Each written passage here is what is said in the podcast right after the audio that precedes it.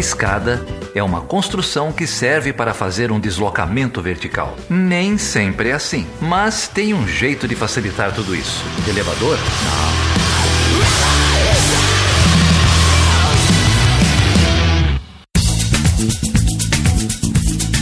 Carol, como que você tá aí? Muito frio? Tô com bastante frio aqui, com inveja de você e do Geraldo. Ele não deixa eu falar isso, que eu fico feliz que vocês tomaram a vacina, porque o Geraldo não pode ficar feliz.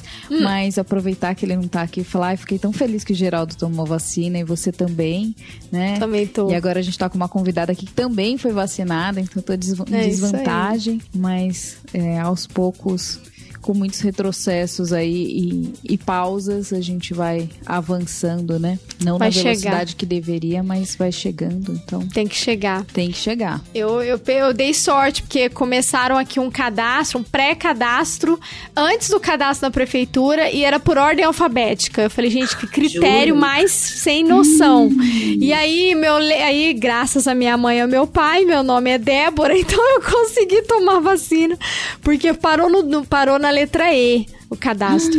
Aí agora essa semana eles abriram geral para aí fizeram, né, o que deveria ter sido feito de mandar a lista de todos direto para a prefeitura e aí o cadastro abriu para todos agora essa semana. Então agora acho que vai começar um ritmo mais acelerado de vacinação, né? Mas aí eu consegui tomar no sábado. Eu vejo assim, eu vejo como um presente, claro, né? É um baita de um presente, mas eu vejo como um presente assim de Deus para mim, porque na semana passada foi muito difícil.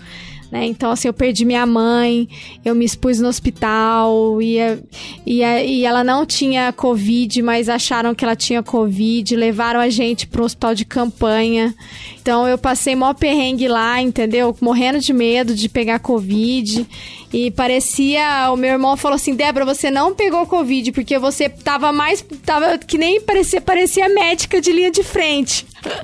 porque eu não. Eu cuidei da minha mãe, mas tudo que eu pegava lá, eu pegava um papelzinho pra botar a mão na maçaneta, eu pegava pra limpar no álcool, eu pegava um papel pra pôr no álcool, sabe? Então, assim, tava muito cuidadosa e aí deu negativo PCR, então eu consegui respirar, né? Que, e eu vou me solidarizar aqui também com todas as ouvintes e ouvintes que perderam seus familiares nessa pandemia. É, mesmo que não tenham perdido por Covid, ou com Covid ou sem Covid, é muito triste, assim, porque você, você tem o medo, você tem o luto, você não pode abraçar ninguém, você não pode ver ninguém, você volta para sua casa e tem que ficar com a máscara de quarentena, não pode abraçar seus filhos, foi muito difícil. E agora que eu posso, eu fico com aquela sensação assim: você perdeu o momento, você podia ter feito isso e agora foi, entendeu? Já não é mais.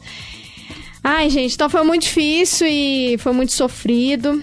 Tem algum, alguns, alguns ouvintes, alguns colegas, né, que já são grandes amigos nossos lá do Chutando, sabem, né, do que, que eu passei. E aí, usei, desabafei muito também com a Carol, né, Carol? Mas foi importante pra mim tomar vacina, sabe? Foi meio que um sopro, assim, de esperança, assim. E é isso, né? Então, tomara que venha mesmo a vacina pra todo mundo. Ela tem que chegar, eu, tem que ser logo. Que esse Bolsonaro caia logo também, que eu não aguento mais esse homem histérico, lunático. Nossa, cada dia um absurdo maior, né? E que essa CPI de fato acabe em alguma coisa, né, gente? Que ela possa, de fato. A gente sabe que tem limites, mas que ela possa responsabilizar, né, esse governo por tudo que a gente tá passando. Ai, mas é isso, gente. Aí eu quero, então, já publicamente aqui agradecer a todos os amigos e amigas que, que estiveram do meu lado, mesmo à distância, e dizer que a gente vai seguir firme, forte, apesar do luto, vem a luta, né? Vem a luta, e eu tenho certeza que a minha mãe foi uma guerreira e tenho certeza que ela gostaria que eu seguisse sendo. Então, é isso. Agora, agora eu tô vacinada, ninguém me segura. ninguém me Você segura, logo eu estarei abraçando nos atos. mundo. Ai, ai, logo estarei nos atos também lá no meio da rua. Carol foi corajosa pra caramba, essa mulher guerreira lá em São Paulo, Eu, né, eu Carol? uma, um spray de lisol, né? em geral, todo mundo que via, ia pegar panfleto dava um lisol, mas assim, eu também hesitei muito, né? Eu fui no ato agora de 19 de junho e o de 24 de, de maio, 23 de maio, né? Que foi o de maio. 24 vai ser o de 24 de julho, tem outro já, né? Já foi convocado. Mas o de maio eu fiquei com muito medo de ir, porque eu não fui vacinada e não queria me expor, né? Tô aqui há um ano e meio, assim, super cuidadosa. Falei, gente, né? Não vai ser agora. Mas nesse eu fiquei senti vontade de ir necessidade, né? Então me blindei toda, é, procurei não ficar muito. Eu queria ir lá na Muvuca mesmo, né? Mas fiquei um pouco mais afastada, assim. Fui na Paulista e aí quando eu cheguei no início da Paulista já vi algumas pessoas assim paradas, alguns grupos parados, mas com distanciamento. E aí você vai aproximando mais ali da frente do MASP, onde estavam os caminhões de concentração e tal. E aí você vê mais gente, né? E ali era a concentração mesmo do movimento ali era tudo muvucado, né? Assim, muito. É, mas foi, assim, me deu um, um, sopro de esperança e de, e de alívio de estar tá entre pessoas do bem, né? Assim, pessoas. Eu falei, gente, é, é esse o Brasil que eu quero, né? Com essas pessoas, eu quero estar tá rodeada dessas pessoas, né? Eu quero que essas mensagens que ecoem e que o mundo seja esse mundo aqui, né, bem mais do que esse Brasil que a gente está vivendo, né? Assim, era aquela vontade de estar tá vivendo naquele Brasil ali da Avenida Paulista, né, onde as pessoas estavam é, unidas e, e, marchando pela, pela vida, né? Assim, embora se expondo, mas era num. Então me fez muito bem, assim, me, né? Gritei meus fora Bolsonaro lá com todo o ódio da minha alma e, e dei uma renovada, assim. Então acho que dá, né, assim, dá essa, essa esperança num momento onde a gente fica, tá tão aquada, né, assim, fisicamente aquada e, e foi muito positivo, assim. Depois voltei, não fiquei muito tempo, né, justamente porque eu não fui vacinada nem nada, então também, assim, já fiquei com medo de estar tá me expondo, né, porque é óbvio, né, mas, mas foi muito bom, assim, então queria também, né, compartilhar. Eu tive uma experiência parecida com a tua, Carol, e eu não fui no ato do dia 24 também porque eu não estava vacinada ainda, fiquei me sentindo muito insegura, mas no ato do dia 29, 19 eu já estava vacinada e resolvi ir. Fui com um grupo de amigas também que já haviam se vacinado. E, e para mim me bateu uma coisa muito disso que tu diz, de conseguir enxergar um outro horizonte político, né? Me parece que a gente passou por um processo tão violento nesse último ano e meio, que é um processo de isolamento e que afeta diretamente a forma como a gente pensa política, né? Política é um jogo de corpo, a gente se faz presente ocupando espaço. E me parece que todas as pessoas que de alguma maneira ficaram preocupadas com a pandemia, se solidarizaram, se sensibilizaram com o esquema de isolamento, com uma preocupação de com os outros, né? Não só individual, egoísta, mas altruísta também. A gente se isolou demais e parece que a gente se retirou de um jogo importante, que eu não acho que a gente tenha se retirado necessariamente, mas eu acho que o isolamento ele provoca essa sensação. E isso parece ter encurtado o nosso horizonte, né? Porque daí a gente vê outras pessoas ocupando os espaços que a gente costumava circular. Uh, e para mim foi muito isso. Eu gostei, eu não sei como foram os atos. Em São Paulo eu acompanhei um pouco, eu não vi muito nas outras cidades. Mas em Porto Alegre, a gente, o ato foi bem interessante. Ele começa no mercado público, que é a ponta do centro histórico, e faz toda a volta, assim, numa avenida que contorna o centro histórico e vai até um largo de Patur, que é onde teve a maior concentração.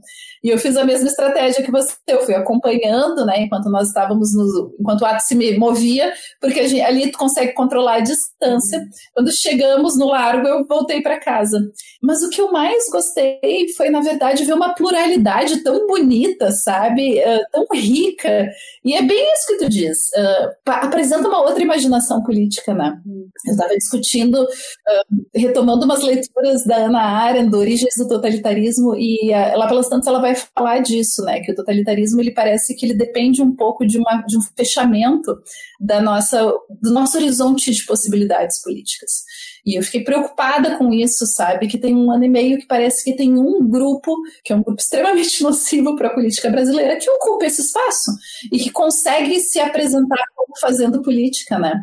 E para mim isso foi essencial em, em, na motivação dos atos, entende? Que é para além de, de um efeito imediato, que a gente sabe que pode ser um pouco mais complicado, apresentar um outro horizonte político, uma alternativa, uma alternativa que, como tu diz, é bonita, é plural, é diferente e que é até mais positiva, né? É, e é, foi assim, foi muito bom sentir me retomar militante, né? Porque também esse trabalho, assim, né, que a gente faz aqui, ou os debates que eu travo com, com amigos e em outras frontes, né, mas principalmente aqui pelo podcast, tudo tem se restringido muito ao espaço virtual, né? Há uma distância onde, assim, foram pouquíssimas as ocasiões que eu consegui debater essas coisas com os meus pares face a face, né? Então tem esse distanciamento e essa, essa restrição a uma militância virtual não dá essa percepção ou dá uma percepção ou um medo, né, latente de que de que nós somos minorias e, e que o mundo já foi dominado por essas pessoas, né? Que quando eu abro a janela, o que tem lá fora que eu estou vivendo numa ilusão. Às vezes eu tenho essa sensação, né, de estar tá me iludindo, achando que esse mundo onde eu circulo, onde as minhas ideias encontram eco, é um um universo paralelo. Que quando eu voltar para o Brasil na rua, eu vou encontrar esse Brasil que eu leio nos jornais, né? Esse Brasil dessas estatísticas é, absolutamente avassaladoras. Que essa é a realidade, ponto. E a única realidade que tem lá fora, né? Que, assim, ter parado no tempo esse ato de um ano e meio criou esse vácuo onde essas pessoas conquistaram de fato tudo e dominaram, né? Se apossaram da realidade né? Então, assim, ir para a rua e ver as pessoas, né? E ver as bandeiras, as várias bandeiras, né? Que é isso, essa pluralidade. Eu acho que, é, embora se critique a, a esquerda, né? E aí a gente né, tem essa centrão que não consegue se articular e tudo mais, mas ainda quando a gente vê a, essa oposição, é uma oposição colorida, né, com vários gritos de guerra, né? E, e, do outro lado, não. Do outro lado só tem um, um urro, né? De violência e de morte. É, então, assim, é muito foi muito bom nesse sentido de, de realmente falar, não, Carolina, olha, a realidade ainda não, não é essa, né? Ainda tem espaço para a resistência, você não está num sonho, num universo paralelo no seu mundo virtual. Porque tem isso também, né, da pandemia, que a gente está há tanto tempo nesse mundo virtual que essas memórias do real, concreto, do físico vai ficando cada vez mais distante. Não só para a militância, mas para todas as relações né, que a gente vai estabelecendo. E, e, isso vai ficando cada vez mais difícil de se acessar, né? É, então, ter, ter tido esse contato renova é, essa percepção de que, de fato, há espaço né, para essa luta. E essa luta ainda tem muito peso, né? E acho que quando as pessoas, e as pessoas que eu conversei, que também foram para as ruas e também ficaram receiosas de fazê-lo, né? Acho que ninguém ficou 100% confortável com a opção de é, mas as pessoas que eu conheço que também foram também tiveram essa mesma sensação, assim, uma vontade de sentar e chorar, né, de alívio, assim. E... É, é mais ou menos assim, não é uma opção, mas é, por, é, é falta de outra opção, né?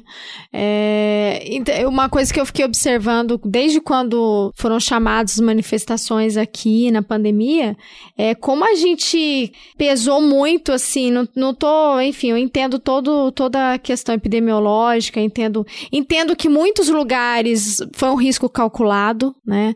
Ou, por exemplo, a gente teve aquele caso de violência policial no Recife, que não faz o menor sentido, que mostra o total distanciamento das pessoas, o cuidado. Não é a mesma coisa que uma manifestação é, bolsonarista, por exemplo, né? Negacionista.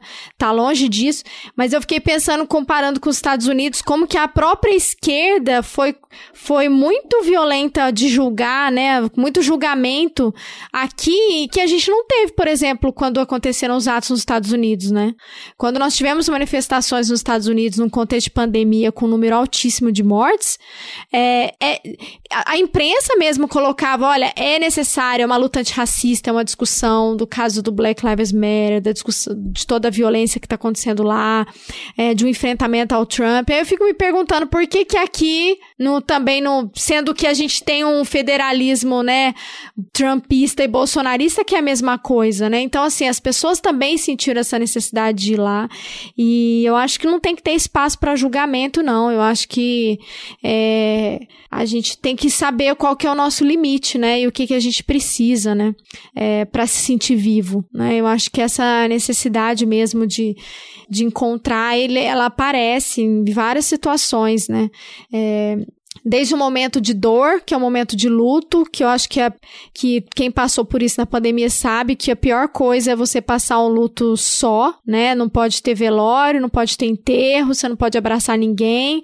E lá em Pouso... pode receber os amigos, né? Pra, é. pra ser consolada, né, Débora? É, é muito difícil. E ainda, e mesmo nesses momentos assim, quando agora no caso da minha mãe não teve o velório, mas teve um enterro num lugar ao ar livre, com poucas pessoas. E aí foi uma carreata, né? Teve o cortejo de carro. E aí duas tias minhas vieram chorando para me abraçar.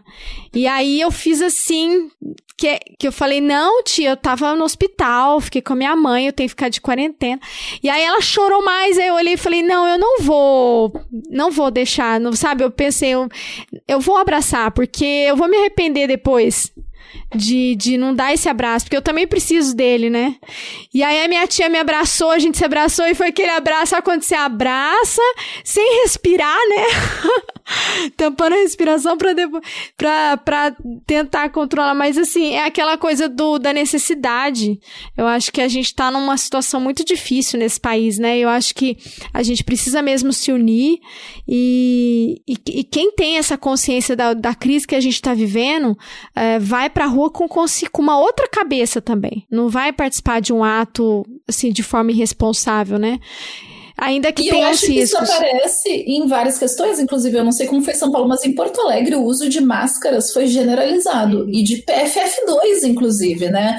Eh, eu vi algumas pessoas notando que tipo, ah, parece que às vezes a questão da PFF2 é uma bolha, né? Que são poucas pessoas que a gente anda na rua e poucas pessoas estão usando. É verdade, tu vê muita gente ainda com máscara de pano, algumas outras máscaras cirúrgicas, né? Mas na manifestação, a maioria estava com PFF2. Então, tem toda essa preocupação que eu acho que denota também uma diferença importante para as manifestações bolsonaristas, como tu trouxeste, né, Débora? Porque a gente vê o contrário, que se desestimula o uso de qualquer máscara, que tu não tem uma preocupação com o distanciamento, nada disso. É, não dá nem para A imprensa coloca como se fossem dois lados, mas não dá nem para comparar, porque, assim, é é, é a completa negação, né, de toda a realidade, né? O que a gente vê, por exemplo, com essas motociatas aí que o Bolsonaro organiza, né? Então, é, eu acho que é importante ocupar, porque a política é isso, é ocupar o espaço também.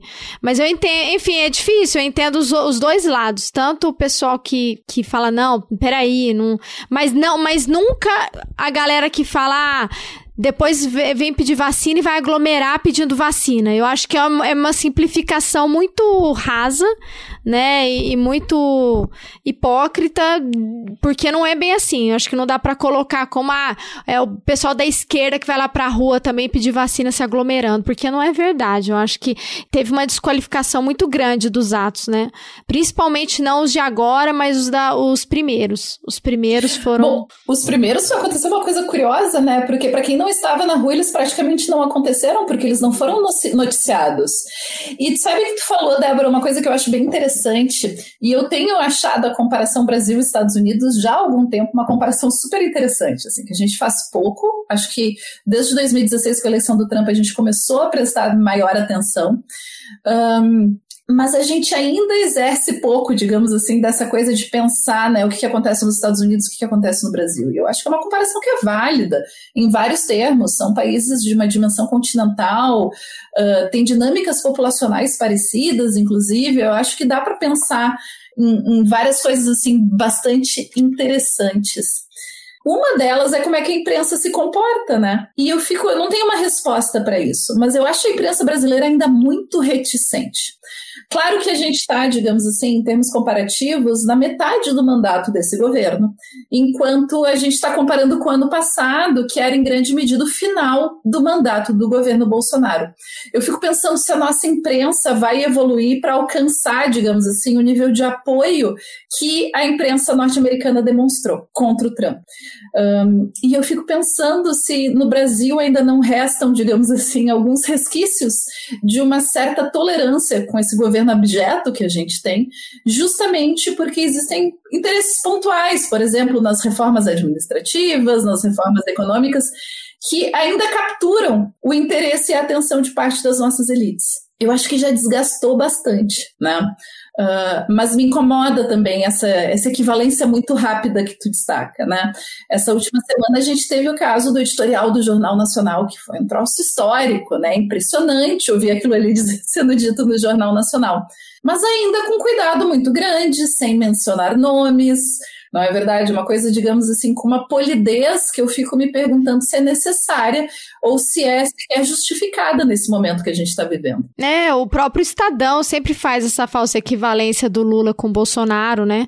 Quando o Lula começou a despontar nas pesquisas aí de intenção para as eleições, teve um editorial do Estadão horroroso, assim, né? Que falava como entre, sei lá, entre o, entre o corrupto e o, o genocida, né? Eu não lembro agora os termos do editorial, mas eu falei, nossa, mas espera aí, né, gente? Como assim, né? O pessoal ainda tá nessa, a imprensa ainda tá nessa falsa equivalência de PT com, com extrema-direita e colocar como lados, né, opostos, idênticos, né? Assim, não é, faz o menor sentido. E, e sabe que é isso que me preocupa, porque daí parece que a gente não consegue concretizar a realidade que a gente está vivendo, que é um ponto que a Carol já trouxe antes da nossa conversa conversa, que é pensar. Se nós queremos levar os números que nós temos a respeito da pandemia no Brasil, são pelo menos 500 mil pessoas mortas em um ano e meio. Né? E já estão saindo alguns estudos que apontam que esses dados, que essas estimativas, elas são bastante modestas, né? Que talvez nós tenhamos, digamos assim, um número muito mais avolumado. E daí tem a outra questão, que é as pessoas que não morreram de Covid, mas que estão morrendo por outros fatores de uma situação política, econômica e social que está absolutamente desgastada, que é a violência policial no Brasil, por exemplo, né? E, e daí trazer essa equivalência e, de novo, longe de mim, eu não estou defendendo PT, corrupção e tal, mas me parece descabida essa comparação de querer dizer que o que aconteceu nos governos do PT é igual ao que a gente está passando agora. Sabe, me parece, eu fico pensando quem, quem são as pessoas fazendo esse tipo de equivalência, porque não é possível que alguém não se sensibilize com a realidade que a gente está vivendo.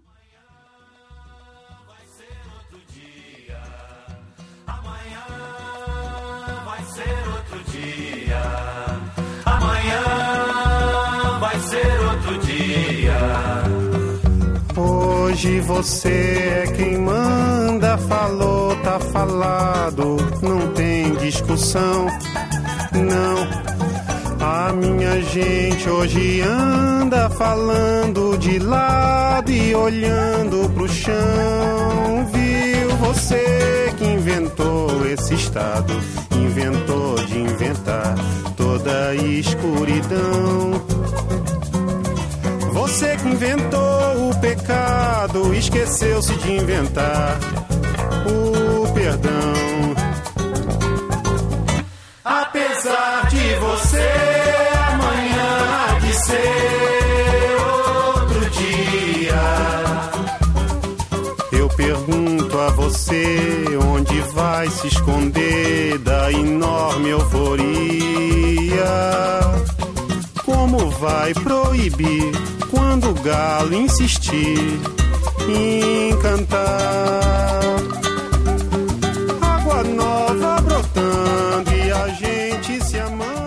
Justifica esse governo procurando os defeitos, as falhas, as omissões dos governos anteriores, né? Então falar, ah, mas você também, mas o PT também fez, mas no PT também, né? E aí vai puxando as estatísticas e tentando confrontar os números de agora como se isso legitimasse qualquer qualquer inação, qualquer violência, né? De agora, para falar não é de agora, né? Isso também é, é bem complicado quando a gente chega nessa, nessa condição. Eu acho que, assim, a gente tem uma imprensa que ela é tradicionalmente conservadora, né?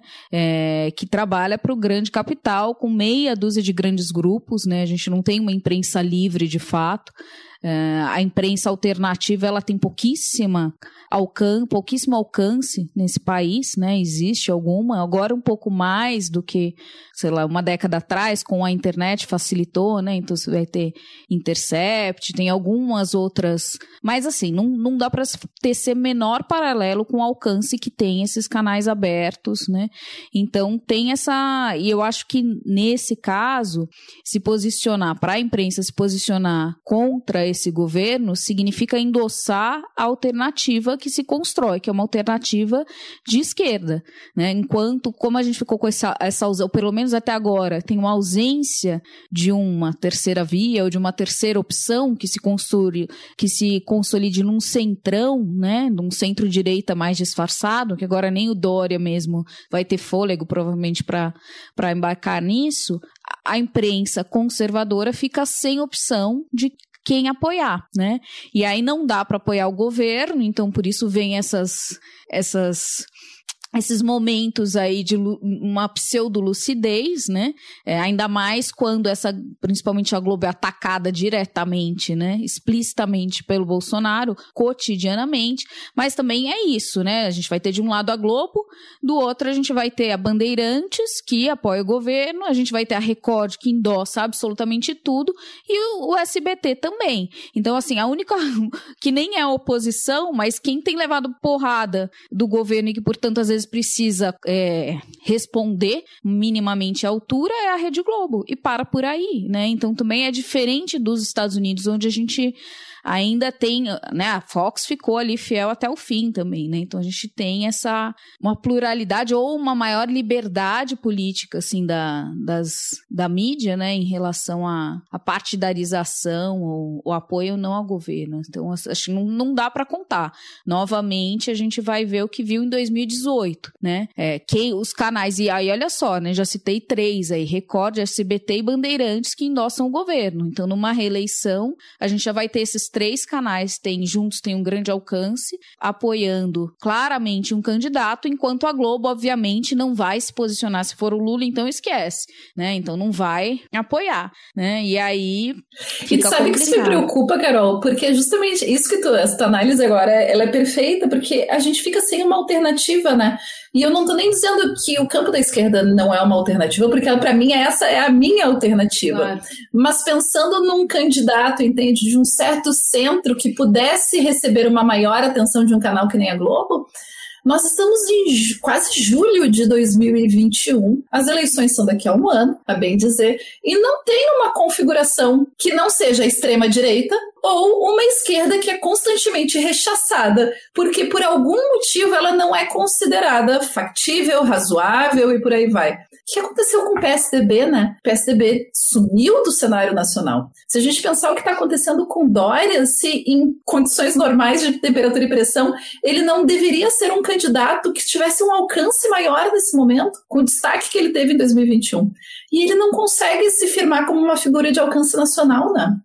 Então, eu acho bem preocupante, assim. E daí, claro, voltando para o papel da imprensa, eu acho que a Débora está absolutamente certa que nos Estados Unidos, com relação às manifestações e à eleição presidencial, o apoio de vários canais da imprensa foi essencial, entende, para articular uma alternativa ao Trump. A gente não consegue fazer isso no Brasil. Inclusive a imprensa impressa, né? O New York Times, por Sim, exemplo. Claramente. O Washington Post, uhum. teve a CNN, a MSNBC, mas, né? Teve uma articulação de canais que não são coincidentes ideologicamente, necessariamente, assim, no fino, uhum. mas que entenderam o, a gravidade daquele momento. E o que mais quatro anos de um governo governo Trump poderia significar. Bom, quando a gente acompanha os dados da pandemia nos Estados Unidos, entre dezembro de 2020 e fevereiro de 2021, é assustador. Nossa, a diferença. A diferença é gritante, brutal, né? O número de vacinados, o número de queda no número de infectados, de mortes. É daí vem os paralelos que eu acho que são plenamente possíveis, que é a gente pegar a partir do, da liderança, né? Você tem um líder de extrema direita lá, um líder aqui, e as estratégias são muito parecidas, né? É, eu acho que isso tem muito a ver também com a gente estava conversando antes da gravação, mas se você puder conversar, Tatiana, pra gente um pouco mais, né? Acho que tem muito a ver com a sua pesquisa sobre o nacionalismo nacionalismo, né? Nacionalismo e identidade, porque a gente tem vivido esse momento, né, de efervescência, tanto do populismo quanto do nacionalismo, e acho que tem muito a ver com essa discussão da extrema direita também aqui no Brasil, né? Perfeito, Débora. Eu tendo a achar, mas é claro, a gente sempre acha os nossos filhos lindos e relevantes, né? Eu tendo a achar que o meu tema de pesquisa tem tudo a ver com essa discussão. Um, a extrema-direita contemporânea ela é uma extrema-direita bastante nacionalista.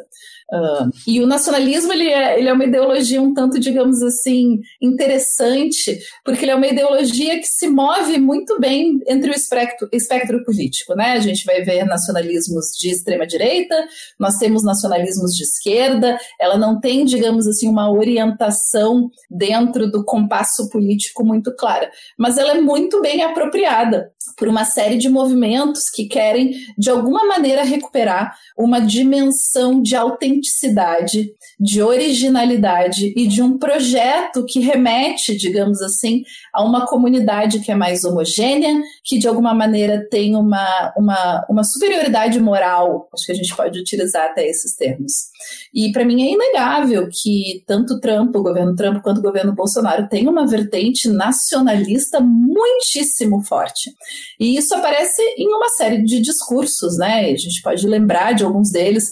Eu sempre comento essas questões Uh, e o que, que significa esse nacionalismo para esses governos, na verdade, no caso do Brasil, pensando nos slogans e na mudança dos slogans do nosso governo federal. Porque a minha grande hipótese é que a gente ainda vive no mundo do século XIX, em alguma medida. E o nacionalismo ele é a grande ideologia que surge se consolida no século XIX, ali nas revoluções francesa, na Revolução de Independência norte-americana. E ele vai até pelo menos a primeira metade do século XIX, que eu estou pensando 1848, né, com as Primavera dos Povos, como sendo uma, uma ideologia de tipo revolucionário e principalmente com um horizonte de libertação. Né? A ideia de que eles estão desmantelando antigos regimes e antigas concepções de soberania para criar um espaço político que deixa de ser hierarquizado e passa a ser horizontal. Essa é a ideia da nação, né? E por isso que discutir nacionalismo e discutir nação tem muito a ver com discutir democracia. A gente faz uma transição na qual nós deixamos de ser súditos e passamos a ser cidadãos. E tem uma grande característica da cidadania, do ser cidadão, é que nós somos, pelo menos na letra da lei, iguais dentro dessa comunidade que se estabelece, né? Da segunda metade do século XIX até o início do século XX, a gente vai ver uma consolidação da ideologia nacionalista, já com estados mais desenvolvidos e melhores formados institucionalmente.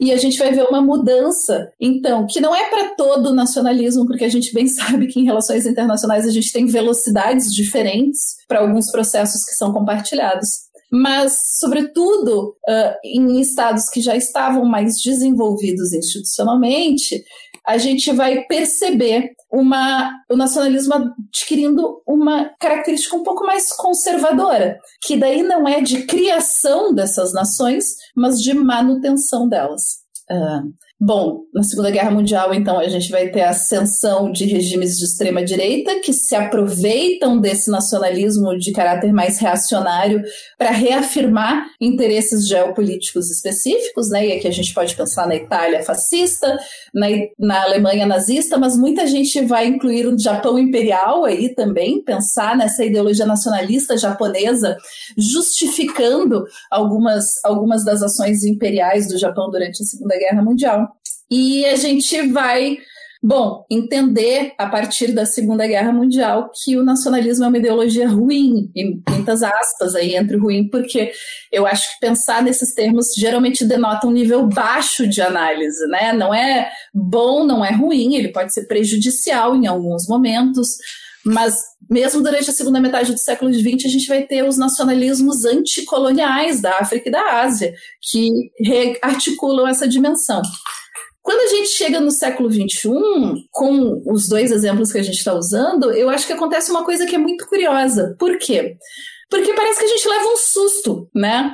a gente acredita numa narrativa que depois da Segunda Guerra Mundial, ninguém mais vai adotar esse tipo de ideologia nacionalista, né? Que ela é altamente exclusivista, que ela de alguma maneira direciona comportamentos xenofóbicos e violentos para não nacionais, ou seja, para estrangeiros, porque a gente percebeu, né? Parece a gente ainda acredita muito nessas ideias de uma pedagogia política, né? Que a gente aprende com a nossa experiência e que então todo mundo teria aprendido com a experiência da Segunda Guerra Mundial que esse tipo de nacionalismo é ruim. E daí acaba, né? Nacionalismo, ele inclusive some como um tema, em grande medida. Uh, porque as pessoas dizem que acabou a era dos nacionalismos, os nacionalismos não importam mais. A gente embarca muito numa onda de globalização, de identidades mais abertas, de cooperação, papo super otimista, aquele do final do século XX. E daí vem 2000, a segunda década do século XXI, né? Principalmente 2015, 2016, é um ano crucial para isso, porque a gente vai ter o Brexit na Grã-Bretanha, a gente vai ter a eleição do Trump. E parece que abre uma porteira, né? E, e claro, a gente está olhando aqui para o centro do sistema internacional, mas se a gente olhar para as margens, a gente vai ver o que está acontecendo na Filipinas também com o Duterte, a gente vai ver o que está acontecendo na Hungria com Orban. E são todos movimentos muito parecidos. E uma das características que eles têm não é que eles são apenas governos autoritários, mas é que eles são governos extremamente reacionários com essa retórica, que é uma retórica que a gente se acostumou a retórica da globalização, da dissolução das fronteiras e por aí vai. Como é que eles reagem a essa retórica? Retomando a ideia de que existe uma composição ideal da nação. No caso dos Estados Unidos, isso reflete muito claramente nas políticas migratórias, né? A ideia do muro entre o México e os Estados Unidos. Se vocês se lembram do Trump dizendo que eles não queriam mais imigrantes de, com perdão do meu francês, países de merda, que ele queria imigrantes da Noruega. O que é isso? Isso é uma definição de nação muito clara, que passa inclusive por termos racializados, né? São imigrantes brancos, considerados, inclusive, aspas de novo aqui, limpos. É a raça Com o Brasil. Né? Raça pura. É, exatamente, Carol. E é muito engraçado porque os Estados Unidos teoricamente, não são uma nação que se organizam a partir de uma definição étnica, né? Os Estados Unidos sempre se orgulharam de serem muito cívicos a ideia de que não existe uh, uma definição étnica para ser americano, que eles são o próprio melting pot, né? Esse, essa grande mistura, que a gente sabe é um mito, assim como é a ideia de uma democracia racial no mito, é um dos nossos mitos fundadores de uma nação. Só que, e eu estava falando dos slogans no caso do Brasil, a gente percebe uma mudança muito nítida, que eu acho que é uma mudança bastante negativa, que é de uma série de slogans que se pretendem inclusivos, para um slogan que é bastante tradicionalista, né? Se a gente pensa no Brasil, pátria educadora, Brasil, uma nação para todos, a gente está pensando em definições de nação que, pelo menos, se pretendem mais plurais. Quando a gente volta para Brasil, pátria amada, a gente está, digamos assim, recuperando o que há de mais tradicional na definição do que é, afinal de contas, essa comunidade política que a gente chama de Brasil. E daí, a cereja no bolo é acompanhar muitos dos posicionamentos e das declarações de membros desse governo de alta hierarquia. E eu me lembro sempre naquela reunião ministerial que foi um escândalo, né, com a saída do Moro, do nosso então ministro da Educação, o Weintraub, falando o quê? Não tem mais essa questão de mulher, quilombola, indígena, negro, LGBTQ. É todo mundo brasileiro. Claro, pode parecer um apelo de dizer vamos perceber o que nós temos em comum. Eu tendo a ler pelo outro lado e achar que ele está dizendo que essas minorias não pertencem à comunidade política brasileira. Então eu acho isso sempre muito complicado, né? Porque a gente geralmente pensa, e isso é um dos tópicos que eu estou desenvolvendo agora, eu acho que a gente esquece de pensar como é que o nacionalismo atua, seja na nossa política doméstica, seja na nossa política internacional, porque o nosso mundo ele é tão nacionalista, o nacionalismo ele atua quase como uma meta-teoria que organiza a nossa visão de mundo. Né? A gente assume a naturalidade das nações, que a humanidade é naturalmente dividida em nações. E a gente não questiona isso. Tem um, ator, um autor que eu adoro, que é o Michael Billing, que ele chama isso de um nacionalismo banal, né? Que a gente não percebe que a ideia da nação ela é constantemente reforçada nos nossos discursos políticos. E daí ele vai usar uma série de exemplos, passando pela Copa do Mundo, pelas Olimpíadas, até pelas sessões do jornal, né? Que a gente vai ter Brasil e mundo. E que isso é um mecanismo de lembrar que ser brasileiro é uma forma de estar no mundo e que ser brasileiro é mais importante do que o resto do mundo, porque afinal de contas tem uma sessão que é maior no jornal sobre ser brasileiro, né? E ao esquecer disso, né, ao banalizar, digamos assim, o nacionalismo na nossa crítica política, a gente cai numa armadilha que é perigosa, que é de ignorar como essa ideologia ela pode ser muito bem manipulada para desenhar comunidades políticas, para incluir ou excluir pessoas e para mobilizar toda uma população nessa dinâmica de exclusão e de inclusão. Chutando a Escada conta com o apoio financeiro de seus ouvintes. Para saber mais, acesse chutandoaescada.com.br/apoio.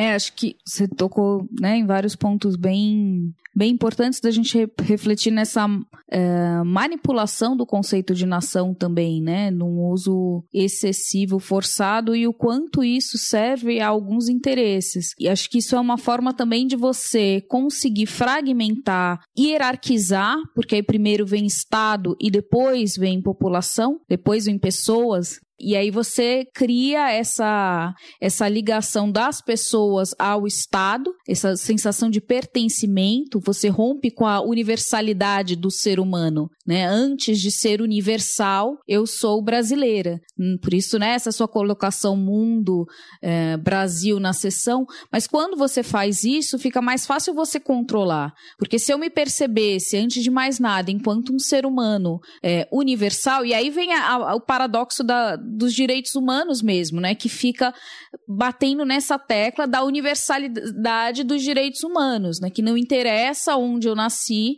se, assim, se eu sou Carolina e nasci no Brasil, ou se eu nascesse no Afeganistão, os mesmos direitos me são, me são naturais a partir do momento do meu, nasci, do meu nascimento, né? A minha existência enquanto ser humano me garante, me deveria garantir aqueles direitos. Ela vem em conjunto com esses direitos e que o Estado ele tem, na verdade, a obrigação de preservar e promover esses direitos. Não cabe a ele a tutela de decidir, né? Mas quando a gente cria essa hierarquização invertida de Estado e sobre ele, é, sobre seu domínio as pessoas, aí você já inclusive nos furta essa liberdade e de exercer os nossos direitos humanos, porque aí eles ficam reféns do Estado, né? E no nosso caso do governo. Então assim é um instrumento poderoso, porque como essas pessoas que estão no poder e que têm, né, que ocupam posições de poder e nos colocam principalmente, né, e aí no nosso caso, bom,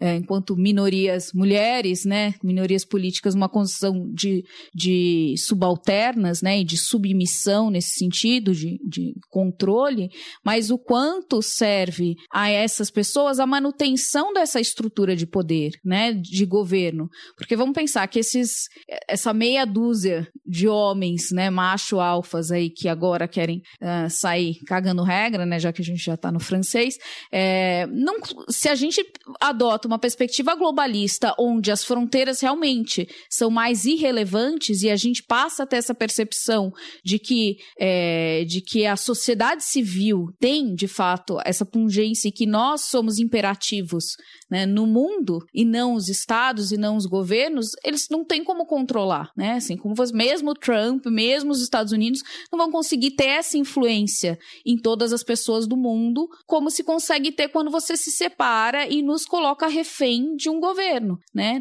Refém de uma fronteira, onde para eu poder cruzar eu preciso de um passaporte. Eu não posso circular livremente, né? Então é, é, que aí vem essa noção da cidadania invertida também, né? Cidadania não é o ter direitos e, e gozar desses direitos. A cidadania é eu ficar uh, sujeita ao controle dos meus direitos pelo Estado, né?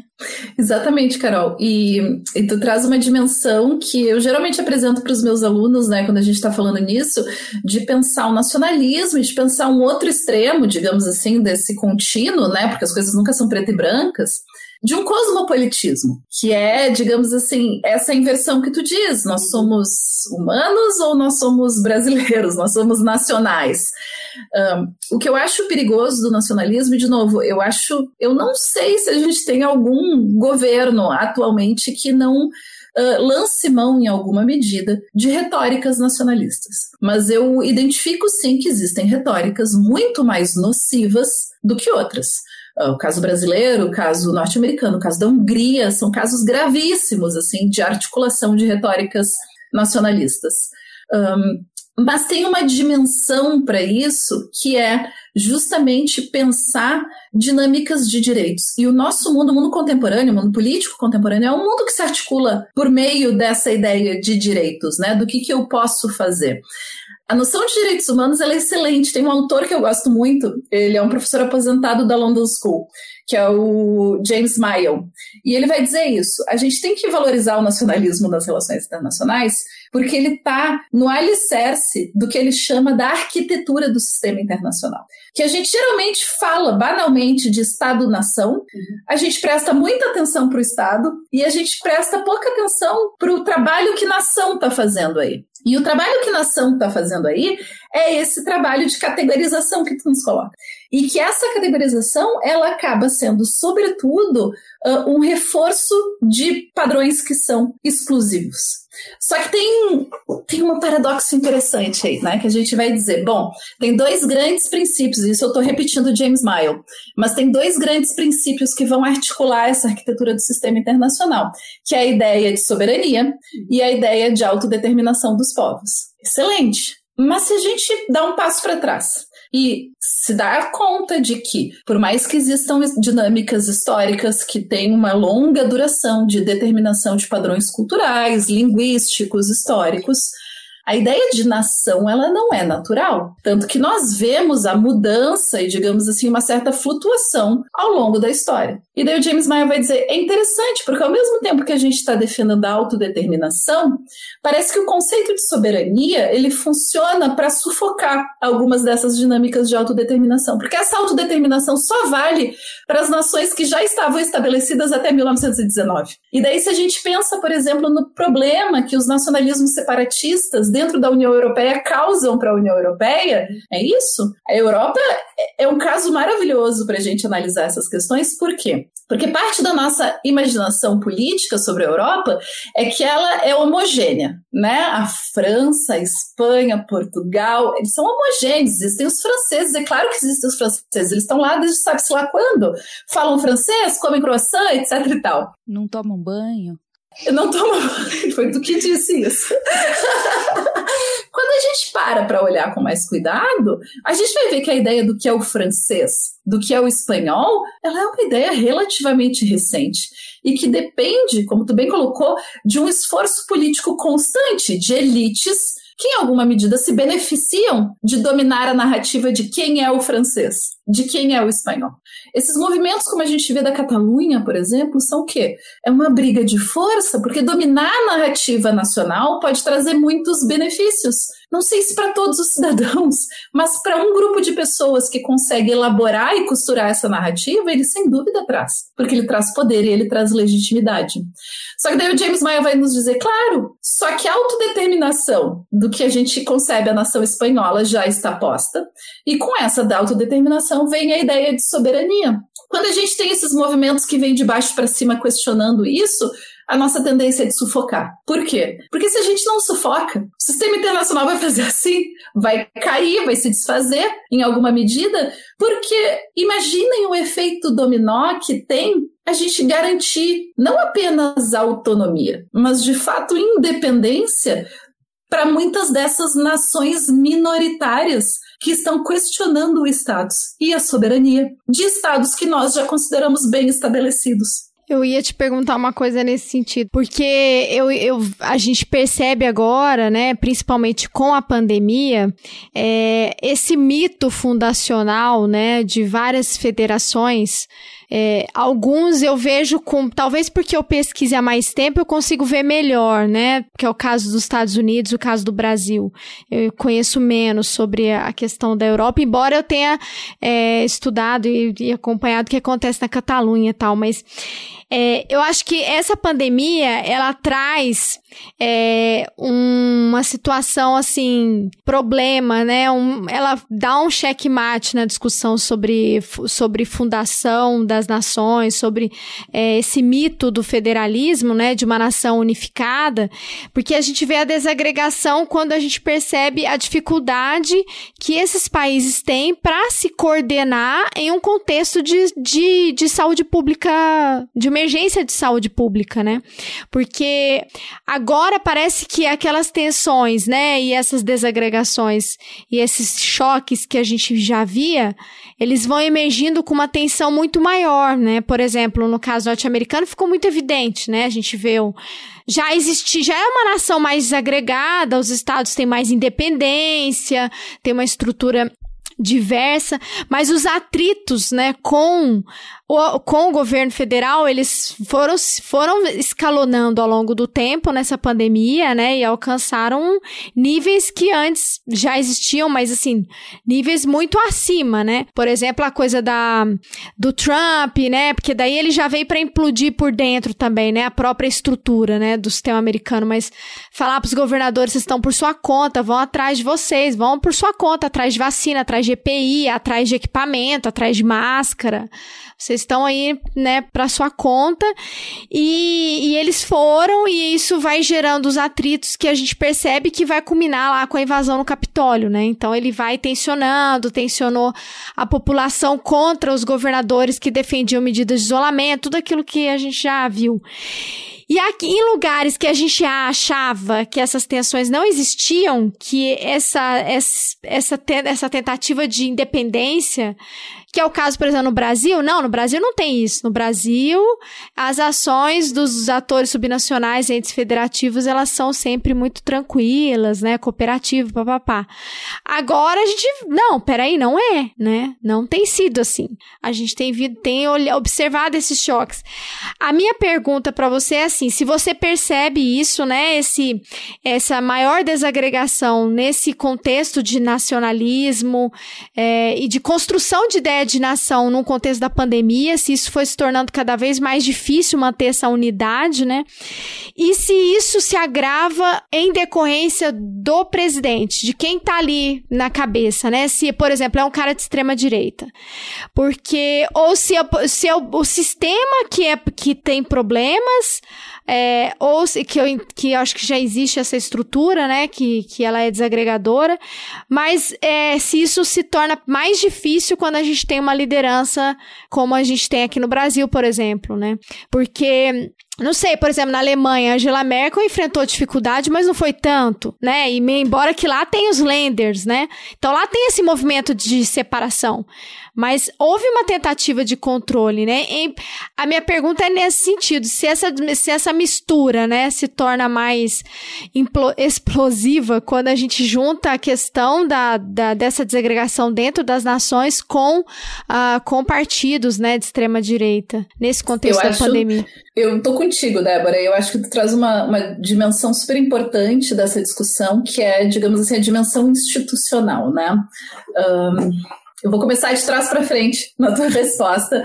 Eu acho que sim, uh, que, que essa narrativa e que essa articulação institucional, ela em grande medida depende de quem está no executivo, do executivo nacional.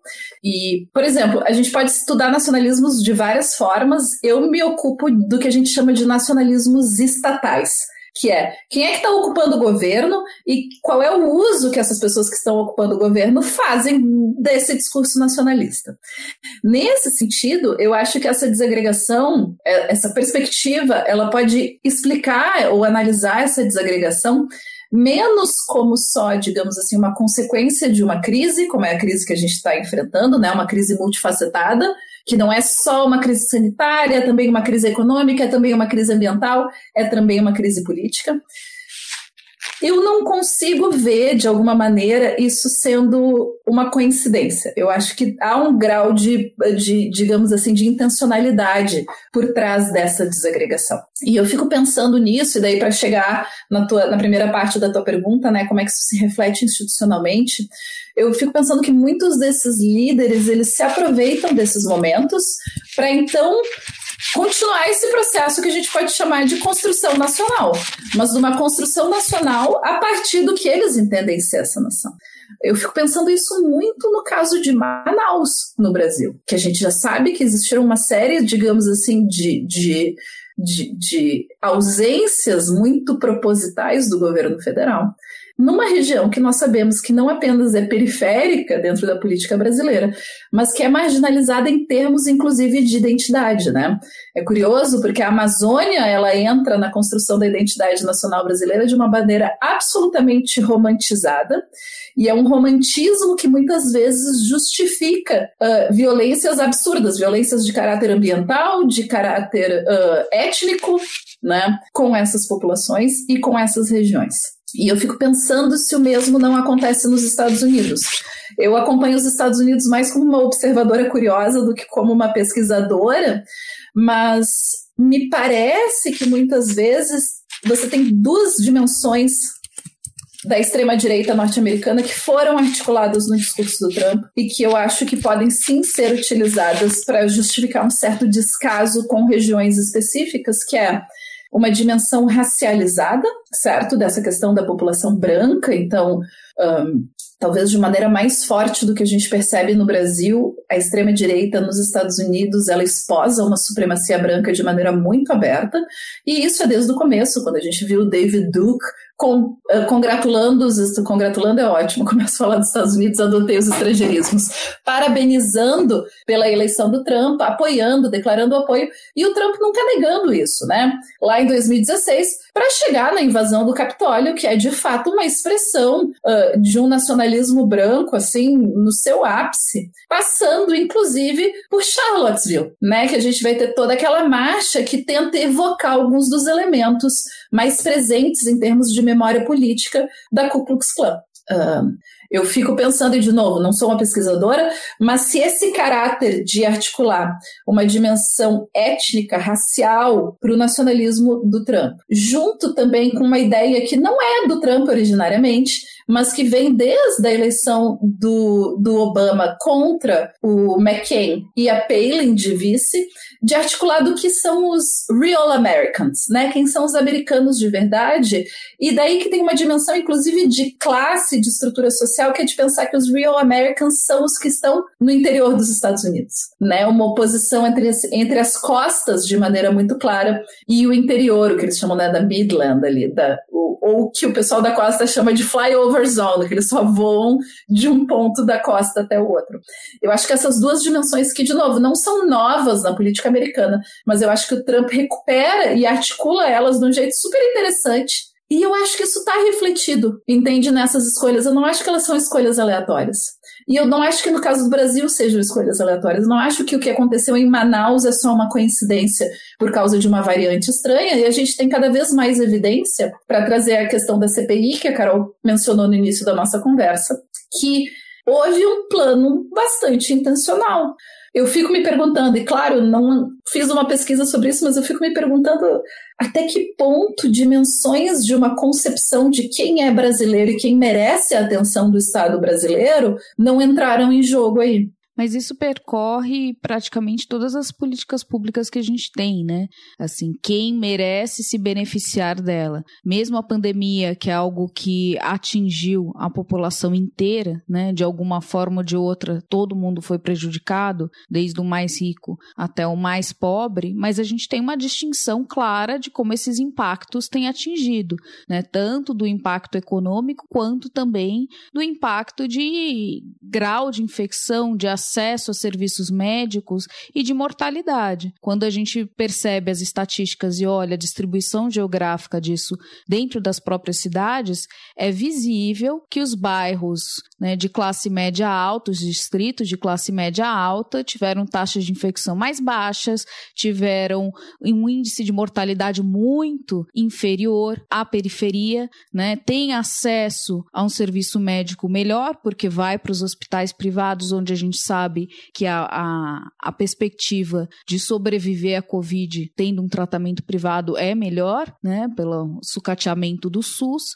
Quando a gente olha mesmo os índices de vacinação, a gente ainda vê que a maior parte que se vacinou ainda são as pessoas dos bairros mais ricos, então as pessoas de classe média, classe média alta, né? Que no Brasil tem um perfil também é, racial claro, né? Então são as pessoas brancas de classe média, que são as pessoas que passaram mais ilesas da pandemia e que não é algo exclusivo daqui, né? Em todos os países isso acontece. Quando a gente tem uma crise, as pessoas mais vulneráveis vulneráveis acabam sendo mais atingidas, né? E aí é a necessidade de uma sensibilidade, de você ter políticas públicas que então consigam estar alertas a isso, atentas e tentar justamente agir nessa ponta para segurar o rojão, né? Aqui o que a gente vê é o contrário.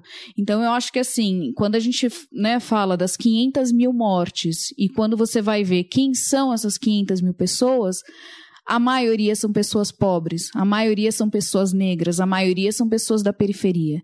Né? Se fosse por uma pandemia que começa nos bairros de classe média alta, né? porque as pe primeiras pessoas a se contaminarem são, é a elite, né? Que é interessante esse a primeira pessoa não, justamente. Então, assim, já desde o primeiro caso a gente já vê essa, essa desigualdade, né? Então, eu acho que se, uh, se a gente tivesse essas 500 mil mortes aqui nos Jardins, na Faria Lima, né, no Itaim, nos bairros de luxo, eh, no Leblon, na Barra, seria diferente. Se fossem essas pessoas que predominantemente estivessem eh, sem respirador, né, estivessem sem oxigênio, estivessem sem ambulância, seria diferente, né? Há uma omissão, acho que intencional, de deixar essas pessoas é, morrerem, de deixar essas pessoas sofrerem, de se acentuar essa desigualdade. Né? Há uma raiva da igualdade. Acho que parte desse ódio à esquerda vem disso. Né? E a gente vê isso presente no discurso do Paulo Guedes cotidianamente. Né?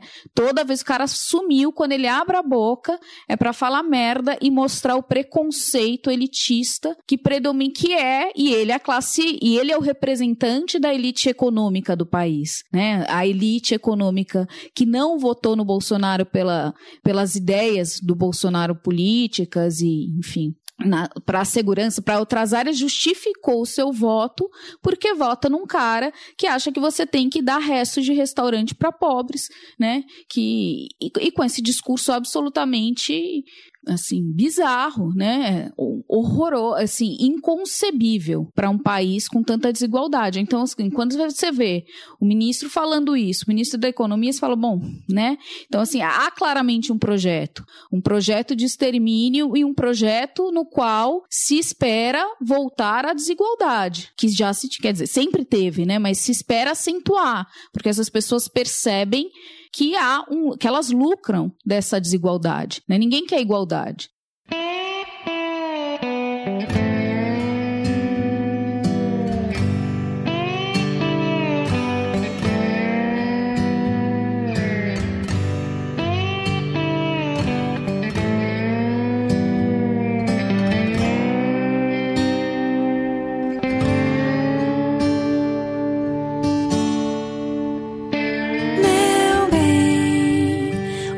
Guarde uma frase para mim dentro da sua canção. Esconda um beijo para mim sob as dobras do blusão. Eu quero um gole de cerveja no seu copo, no seu colo e nesse bar. Meu bem, o meu lugar onde você quer que ele seja. Não quero que a cabeça pensa, eu quero que a alma deseja. Arco-íris, anjo rebelde, Eu quero corpo, tenho pressa de viver. Perfeito, Carol. E eu acho que na tua fala tu articula muito bem exemplos de como é que a gente pode entender um discurso nacionalista se tornando extremamente reacionário, né? E inclusive articulando campos diferentes. Eu não acho que os governos do PT eram menos nacionalistas que os governos do Bolsonaro. Eu acho que eles estavam, de alguma maneira, construindo uma ideia diferente de nação, que sim passava, inclusive, por exercitar algum tipo de igualdade, né? O governo do Bolsonaro ele está querendo, de alguma maneira, destruir todos os resquícios de igualdade que a gente tem num país como o Brasil. E me parece que essa articulação, e daí tu traz as falas do Guedes, eu me lembrei de outras falas dele no início da pandemia, que ele um pouco que dava a entender que as pessoas que iam morrer já tinham que morrer mesmo, né? Ah, da aposentadoria. Exatamente. Reforma da Previdência. Né? Desafogar né? o sistema. Uhum. E é muito de entender, e daí tem uma questão que tu já trouxe, que o que discursos nacionalistas estão fazendo, cada um ao seu modo, é delimitar o público que tem acesso ao Estado. Se a gente tem um discurso que pode ser nacional um pouco mais plural, um pouco mais amplo, ele vai abranger uma parte maior da população, sobretudo de populações diversas em países heterogêneos, como é o caso do Brasil e dos Estados Unidos.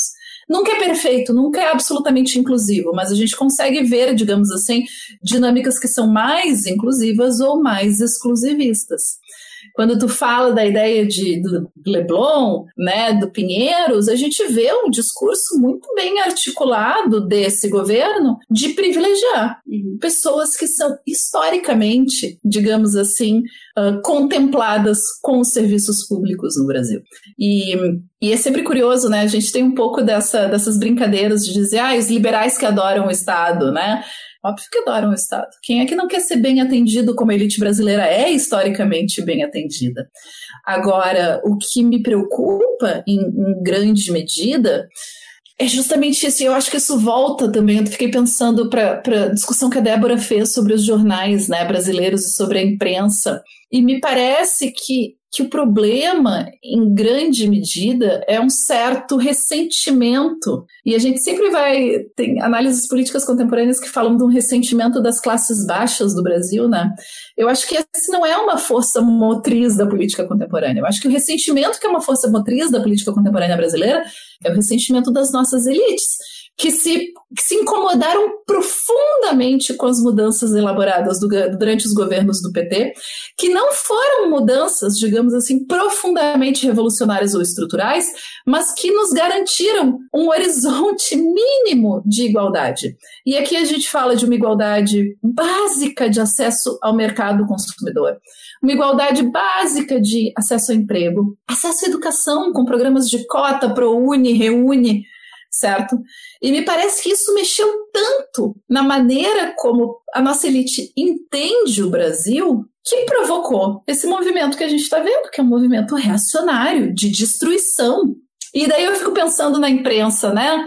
Por que, que a gente vê a nossa imprensa tão titubeante a respeito de quem apoiar, quando, para quem está olhando para o cenário político brasileiro, parece óbvio, ululante o que, que precisa ser feito? Porque, como a Carol bem disse, essa imprensa ela não é, digamos assim, uma imprensa que é plural nela mesma. Ela está representando e ecoando os interesses, em grande medida, dessa elite que ainda está muito ressentida, né? Esse paralelismo de, ai, ah, o PT, mas e a Dilma e o Lula? É o tipo de argumento mais infantil que a gente pode ter nessa situação absurda que a gente está vivendo. Que, tipo, quem se importa com o Lula quando tem duas mil pessoas morrendo por dia no Brasil de uma doença para a qual nós já temos uma vacina? Uma não, várias, né? O pior de tudo. Tem um monte, dá até pra escolher. Dá pra escolher a vacina. Ai. Um.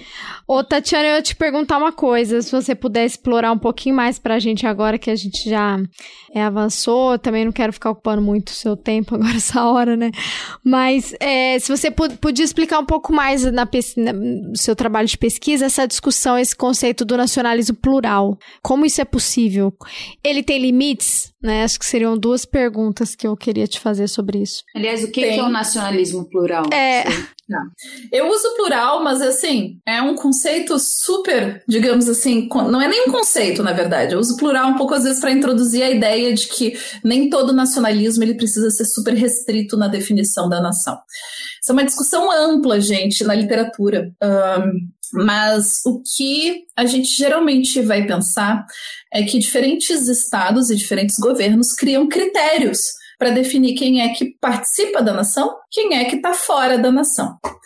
Se vocês, bom, e eu tenho certeza que todo mundo já passou e já lecionou uma cadeira de introdução às relações internacionais, a gente vai definir, né, que soberania é o exercício de poder sobre um território e a população que habita aquele território. Perfeito? O que a gente esquece de falar, e daí a gente parece que está falando só de Estado, é que dentro da população que habita esse território tem um grupo específico, que é o grupo que efetivamente tem acesso às instituições políticas de maneira menos obstruída. E a instituição que media esse acesso mais direto é a cidadania. Nós não temos a não ser que eu esteja me esquecendo de alguma coisa, tá, gente? Mas não tem uma definição de cidadania sem uma definição de nação. Geralmente, quando eu falo isso para o pessoal do direito, eles se encrencam comigo. Por quê? Porque eles vão se lembrar das definições de uh, direito sanguíneo ou de direito da terra, né? O ius solis, ius sanguinis e vão dizer, não, mas é isso. Então, se nasceu no Brasil, é cidadão brasileiro, porque né, o Brasil adota o critério de território. Se nasceu na Alemanha, não, talvez não seja cidadão alemão. Eu acho que essa perspectiva, ela é uma perspectiva muito reducionista e um pouco simplificadora de um fenômeno que é complexo. Porque como a gente mesmo já discutiu aqui, nós vamos perceber que definições de quem é que participa na ação podem flutuar, dependendo de quem é que ocupa o governo central, federal. Um, e que elas variam na história e que isso acaba provocando, digamos assim, algumas confusões e muitos conflitos. Um caso que eu gosto bastante de trazer é pensar no caso alemão do início do século XX, porque a gente sempre pensa na Alemanha como um país super fechado, né? Não, para ser alemão, tu no máximo é neto de alemães e tu tem que conseguir comprovar toda a sua ascendência junto ao governo alemão para conseguir a cidadania. Ah, então não tem, se tu não tem ascendência alemã, não vai acontecer, nunca vai conseguir ser alemão. No início do século XX, quando a gente ainda tinha a República de Weimar, um governo sobretudo liberal na Alemanha, e se a gente recupera a Constituição da República de Weimar, o que a gente vai perceber é que a definição de quem era alemão, ela era muito aberta. Em alguma medida significava que morava e trabalhava na Alemanha, certo? Estava contemplado naquele território, então a pessoa tinha acesso a serviços de cidadania, como a gente geralmente pensa. Quando é que isso muda? Isso muda gradualmente após a tomada nazista do poder na Alemanha. E tem um ápice em 1935, com as leis de Nuremberg. O que as leis de Nuremberg vão fazer é que elas vão revisitar o que, que significa ser alemão. E o movimento curioso que as leis de Nuremberg fazem é o seguinte: elas não apresentam inicialmente uma definição de quem é alemão. A definição de quem é alemão ela é desenvolvida por exclusão. A primeira definição que as leis de Nuremberg avançam é de quem é judeu. Então, a gente tem inclusive alguns organogramas da época de visualização de quem era considerado um judeu na Alemanha da década de 30. E depois desse processo longo de definição de quem era um judeu, se definiu então quem era o alemão. O judeu não era o alemão. Então, a gente vai ter casos muito tristes de, por exemplo, famílias que lutaram durante a Primeira Guerra Mundial em prol da Alemanha, perderam filhos e que em 1935 estão sendo expulsas da Alemanha porque elas eram de origem judaica, ou logo não alemãs, e que estão sendo expulsas aqueles que conseguiram fugir, claro, mas muitos estão sendo perseguidos e assassinados. Isso muda no intervalo de 30 anos, a definição de quem é alemão. De uma definição que é relativamente ampla para uma, relação, para uma definição que é muito fechada e exclusiva. Um, na literatura mais tradicional a respeito de nacionalismo, ainda que isso esteja. é um debate grande, muita gente está abandonando essas definições, os autores vão sugerir três tipologias para definição de nações: nações cívicas, nações culturais e nações étnica ou racializadas. E se elas estão num contínuo, a cívica é a mais plural e a étnica ela é a mais homogênea. Por que isso? Porque nações de tipo étnico elas vão fazer esse processo que a Alemanha fez na década de 30, que é exigir, digamos assim, alguma filiação racial a aquela definição de nação. Não pode ser judeu, não pode ter tido um avô que era judeu, algum critério assim. A gente vê isso muito presente no Japão até hoje. Eu não sei se vocês viram, mas foi uma, uma capa dessas revistas grandes, acho que foi a Vogue Japão, alguma coisa assim, que coloca uma modelo japonesa negra na capa. E isso um pouco é puxar as fronteiras da imaginação do que, de quem pode ser um japonês. A gente sabe que existe miscigenação no Japão, mas pessoas que não correspondem ao critério étnico, bastante fechado do japonês, acabam sendo forçosamente excluídas, não reconhecidas como nacionais ou como japonesas. Então, essa definição muito fechada de nação. Uma definição cívica, muitas vezes, vai, vai apelar para a ideia de que, para participar da nação, basta estar ativo politicamente nessa nação, certo? Conhecer as instituições, viver no território, votar, participar dos processos políticos, trabalhar nesse território. Na literatura clássica, muita gente vai apontar para o caso dos Estados Unidos, apelando sobretudo para o teste de nacionalidade norte-americana. Não sei se vocês já fizeram, né? Eu tenho certeza que vocês já entraram em contato com isso. Uh, a experiência mais legal que eu tive com relação a isso foi o Museu da Imigração em Ellis Island, né? Perto de Nova York, em Nova York, que você faz. É, é, Ellis Island era a ilha que recebia os imigrantes que estavam chegando, sobretudo da Europa, para os Estados Unidos. Um, e tinha um centro grande de processamento. Hoje em dia é um museu que você pode visitar. E uma das partes do museu é justamente esse, você fazer esse teste de cidadania. O que, é esse teste? É conhecimentos, são conhecimentos básicos a respeito da, do funcionamento institucional político norte-americano. Ah, quem é presidente, como é que faz, Senado, como é que se organiza, vota, não vota e da história política norte-americana, né? Quais são os nossos valores, o que, que acontece, o que, que é esse país politicamente. Um, tanto que né, tem aquela, aquela colocação que é um tanto famosa, apesar de não ser absolutamente correta, de que nem precisa falar inglês para ser americano, né? Porque não há exigência de, digamos assim, domínio da língua nacional. Uh, então, isso seria uma nação que dá para perceber ela como sendo mais plural. Por quê? Porque em alguma medida, e de novo, gente, isso é só em termos teóricos, porque a gente sabe que isso nunca acontece assim.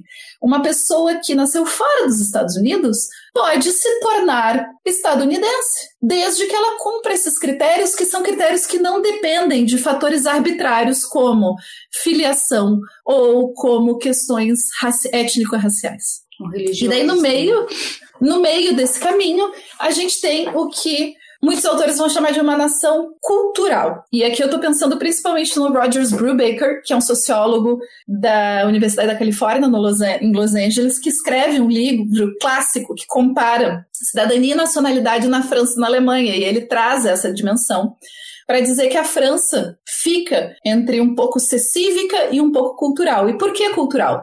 Porque, diferente dos Estados Unidos, a França vai ter exigências um pouco mais elevadas de, por exemplo, conhecimento da língua francesa, conhecimento da cultura francesa, participação, digamos assim, que extrapola um pouco questões um, políticas, essencialmente políticas, mas que envolve uma dimensão um pouco mais cultural, então língua, religião, uh, cultura mais ampla. É claro, eu, eu não acho essa definição inútil, tá, gente? Apesar de ter tido uma discussão muito intensa, assim, nos últimos 15 anos a respeito de para que que serve. Porque, obviamente, essas definições, elas são tipo ideais, e como Weber sempre nos ensinou, tipos ideais a gente não encontra caminhando na rua. Mas eu acho que elas são interessantes porque, em alguma medida, elas nos permitem, elas nos dão elementos e indicadores para analisar o que está acontecendo em alguns países e, inclusive, nos colocam numa posição de fazer uma crítica que media aspectos legais e institucionais com aspectos políticos, que é o caso dos Estados Unidos, que diz, ai, que bonita essa definição de cidadania, mas você sequer consegue incluir pessoas que vivem há gerações nos Estados Unidos mas que não correspondem a um critério racial, que é da gente pensar na democracia norte-americana até 1968, quando a gente ainda tem o regime do Jim Crow bem vivo e atuante, né? Que nação é essa? Essas pessoas nasceram, criaram, estão participando e ainda assim estão sistematicamente excluídas. E mesmo depois do Jim Crow, depois do movimento de direitos civis norte-americanos, ali no final da década de 60, a gente vai perceber até hoje isso.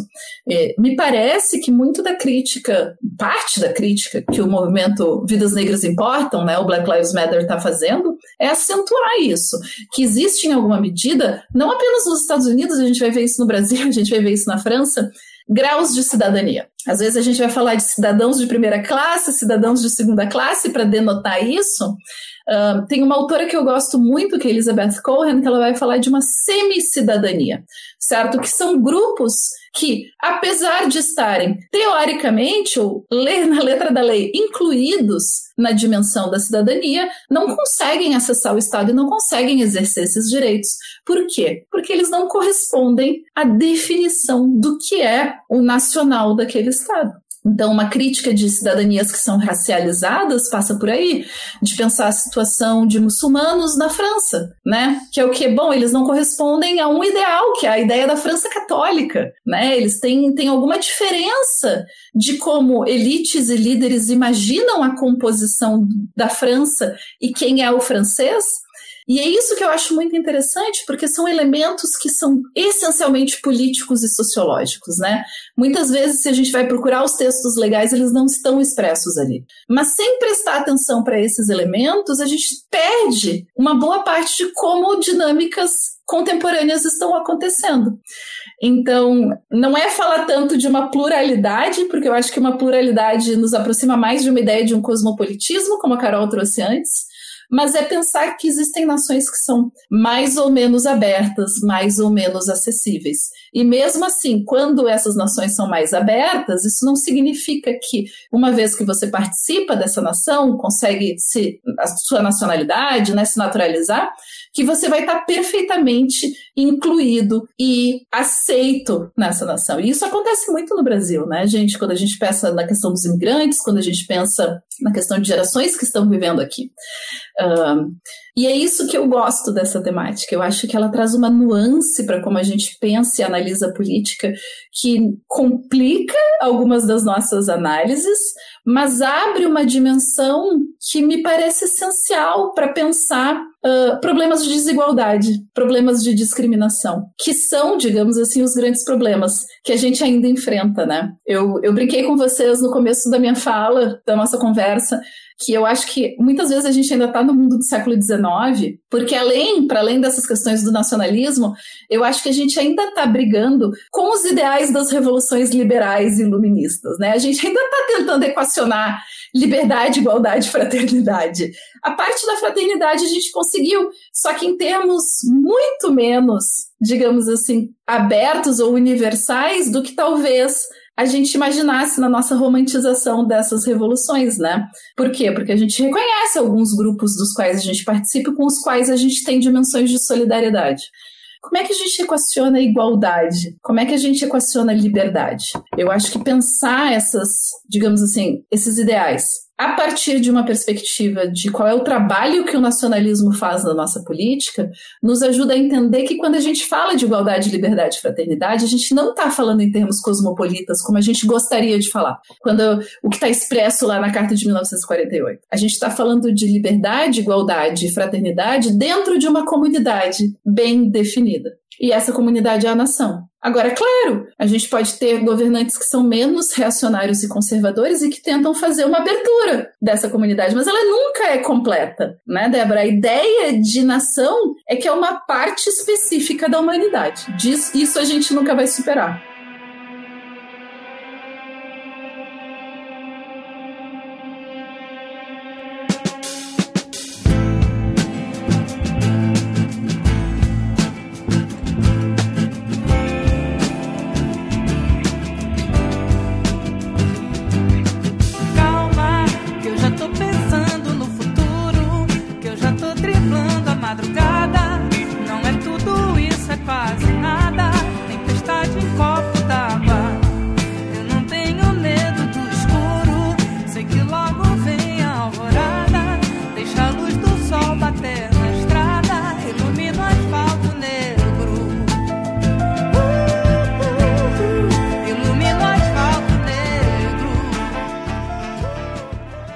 Assim, você foi falando dessa ideia de nacionalidade, o quanto esses critérios selecionam quem pertence à ideia de, de nação ou não. É, e aí eu fiquei pensando que eu não acho que há um projeto homogêneo, excludente, mas homogêneo do que é nação.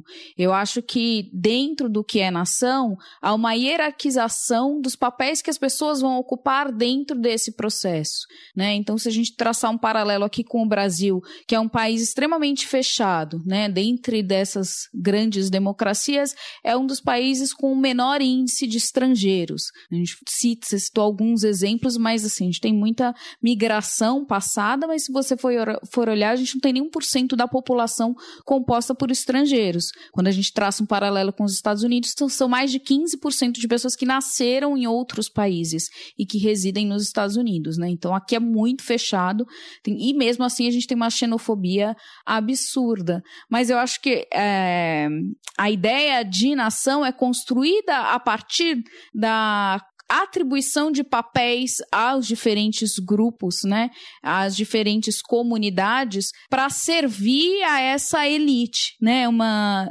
mesmo porque aí você foi citando esses paralelos e aí, né, pensando na Inglaterra onde eu onde eu morei, mesmo que a gente usufrua enquanto estrangeiro mesmo de mais direitos de participação política em algumas frontes, né, de acessos a serviços, de um aparente respeito, inclusive, um pouco melhor, né, a depender da sua nacionalidade, mas há um núcleo duro ali que é essa elite burguesa, tradicional, oligarca, né, da coroa, que nunca, que você pode ser assim, o Jeffrey Bezos ganhando a cidadania britânica, ele nunca vai fazer parte dessa ideia de nação britânica dos lords, dos condes, das duquesas, né? Então tem sempre um elemento que acaba excluindo, né? Então tem, é, e aí mesmo dessa entrada vai ter essa hierarquização, né? A nação é construída para isso, né? Para servir a um grupo de interesse. Então, é, acho que não é só nós versus eles, mas dentro dentro, quando você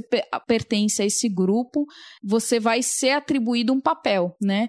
E aí você trouxe o caso do, né, dos Estados Unidos e, e da gente pensar o Black Lives Matter, mas também penso na comunidade latina, né, onde as pessoas, você pode já estar tá lá há 15 gerações, não é nem que você é visto como um americano de segunda classe, né, como são os negros tratados lá, mas os latinos têm que se afirmar enquanto americanos, né? Eles não entram nem nessa categoria, eles não são nem de segunda classe, eles vão ser constantemente chamados de latinos como estrangeiros, né? Mesmo que você já tenha, sei lá, três gerações que nasceram lá, mesmo assim, se tiver um sobrenome é, espanhol, você vai ser taxado como não americano, né? Você nem entra nessa categoria de, de diferentes níveis aí de, de patamares de, de privilégios dentre os americanos, né? Então é, eu acho que tem essa complexidade dentro da ideia de, de nação. E aí eu acho importante também separar nação de, de cidadania, né? Nessa, de identidade nacional, que acho que são duas questões diferentes, né? Quando a gente pensa no Brasil, é uma nação quase que homogênea no sentido das pessoas serem, terem nascido aqui e não precisar desses critérios, falarem a língua, né? Acho que todo mundo anda na rua e, e se percebe enquanto brasileiro ou é considerado brasileiro é, ou brasileira. Mas aí quando você entra nesse projeto do que é essa identidade que se desenha agora do brasileiro tipo ideal, né? Que para trazer também. É, e aí esse brasileiro tipo ideal é esse brasileiro altamente excludente, né? Porque quando a gente vai olhar também é uma cultura extremamente plural, né? Essa riqueza que a gente não precisa ter tido esses processos de ou movimentos separatistas ou processos de junção de territórios, de anexação, como a gente vê em alguns estados que se desenham e se configuram hoje, né? O Brasil, basicamente, a não ser ali o Rio Grande do Sul, né? Mas a gente tem basicamente essa configuração territorial já há muito tempo, desde que a gente se desenha enquanto um estado independente, mas é, ao mesmo tempo é, de uma pluralidade regional, de uma pluralidade étnica, né, de uma pluralidade inclusive religiosa, que a gente abafa, né, e não permite que se manifeste, mas que, que também cria vários Brasis, né? Assim, o que, que é a identidade aqui, né? Como a gente se coloca aqui. É, às vezes é difícil até criar essa, essa relação, né? Assim, pensar nesse, nesse Brasil, o brasileiro puro, né? O que, que vai ser esse brasileiro é, puro, né? Ainda mais quando a gente tem uma população fundamentalmente vive em zonas urbanas, que são mais cosmopolitas e que fogem também do estereótipo de, né, de um brasileiro mais tradicional enfim.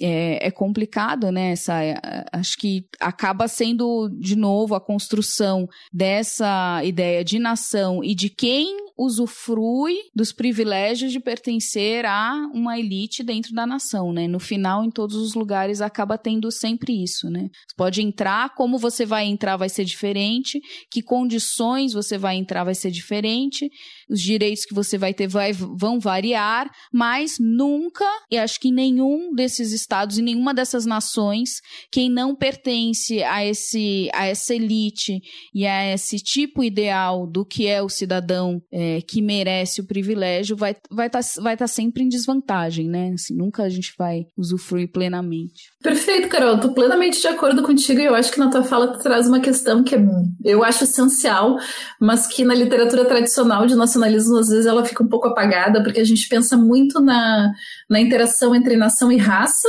uhum. e a gente pega, pensa pouco na interação entre nação e classe, né? E, e esse teu exemplo da Inglaterra, ele é perfeito para isso. Mas eu concordo com tudo que tu disse, eu só acho que tem que fazer uma diferença, que na verdade tu trouxe, mas eu gostaria de, de falar um pouco mais sobre isso, que é pensar, pelo menos a forma como eu penso nacionalismo, é pensar nacionalismo como um projeto político. E ele é um projeto político apresentado por alguém. E tradicionalmente, na história moderna e contemporânea, sobretudo, ele é um projeto apresentado por elites que precisam mobilizar uma população específica para algum fim, seja para guerra, seja para produção econômica, né? E daí eu acho que isso nos ajuda também a entender essas variações de definição e por que que às vezes alguém está incluído e alguém está excluído e por que que essa inclusão pode ser também condicionada a papéis específicos, como tu bem dimensionou. Eu fico pensando no caso do que é o brasileiro, né? A gente tem tantas definições, tu está absolutamente correta nisso. Mas eu fico pensando para quem que serve essa definição, né? Quando a gente apela para a ideia, fiquei pensando do, do. Ai, gente, me fugiu o nome dele, do papagaio lá. Do Zé Carioca. Zé Carioca. Já falar o Louro José. eu fico pensando quem é o Zé Carioca, né? Ele é um malandro, ele obviamente não é uma pessoa de elite, não é nem uma pessoa, né? Um papagaio, mas enfim, quem é que ele está representando ali? É um popular, né? Uh, e eu fico pensando qual é, qual é o interesse da, qual era o interesse da elite que articulou essa figura como uma figura de representação nacional. Né? Qual era a mobilização que estava intencionada ali? E eu acho que essa perspectiva nos, nos talvez garante uma visão um pouco mais estratégica e menos que é um, um pouco que me incomoda muitas vezes quando se fala de nacionalismo, que a gente cai na armadilha de achar que tem digamos assim, que as pessoas acreditam, que as pessoas que estão construindo essa, esses discursos estão efetivamente convencidas desses discursos e não estão operando politicamente.